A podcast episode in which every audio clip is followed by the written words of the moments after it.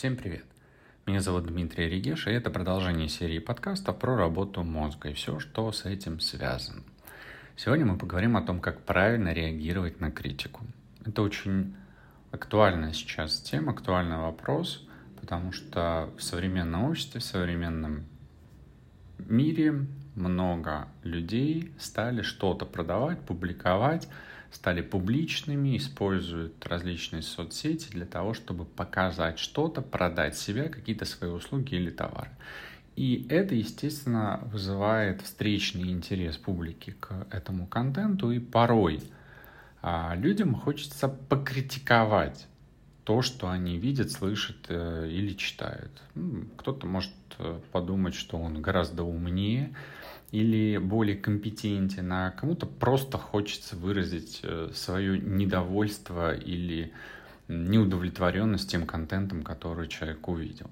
И поэтому можно эту критику разделить на две. Конструктивную, собственно, критику и деструктивную, неконструктивную, по-другому можно назвать это хейтом.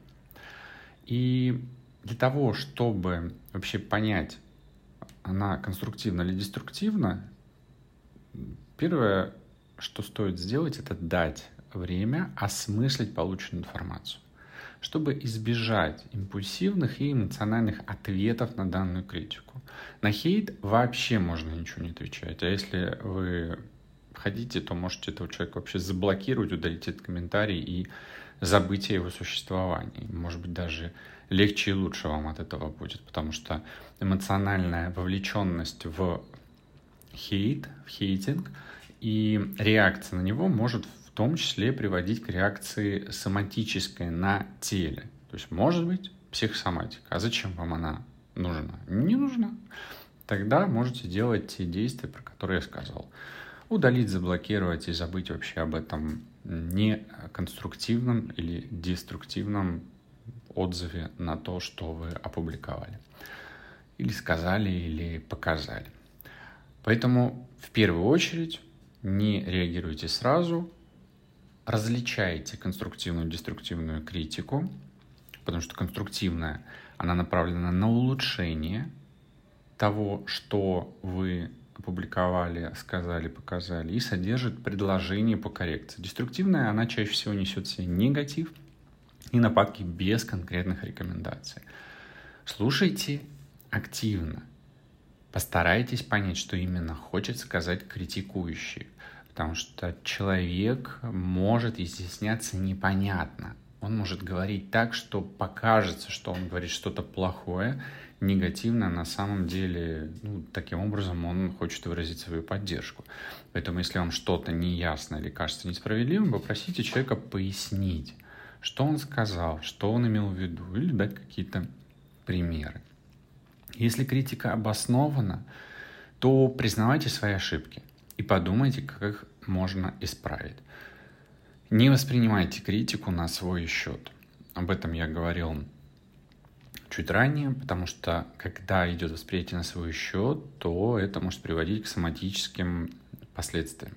Помните, что критика чаще всего направлена на вашу работу или действие, а не на вас лично. К вам это непосредственно не имеет никакого отношения.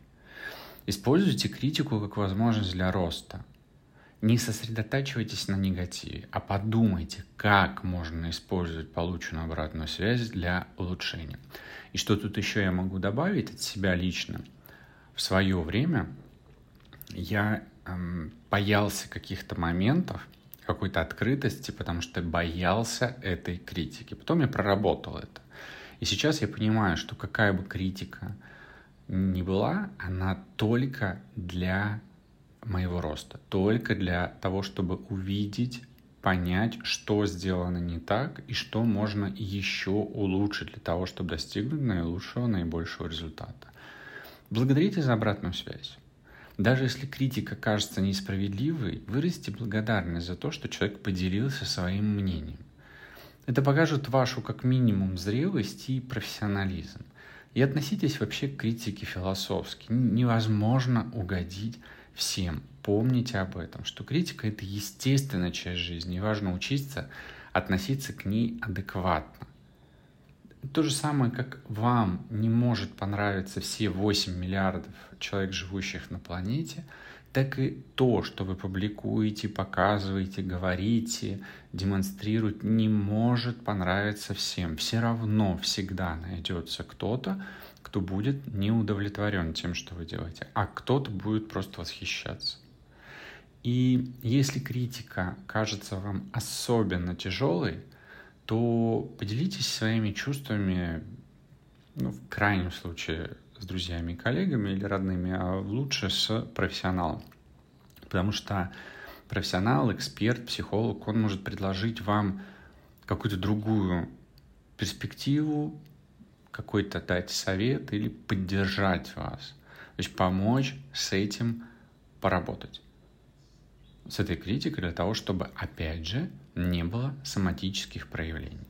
И помните, что правильное восприятие критики может стать ключом к вашему развитию и успеху, чего я вам и желаю развиваться и быть успешными. И до новых встреч!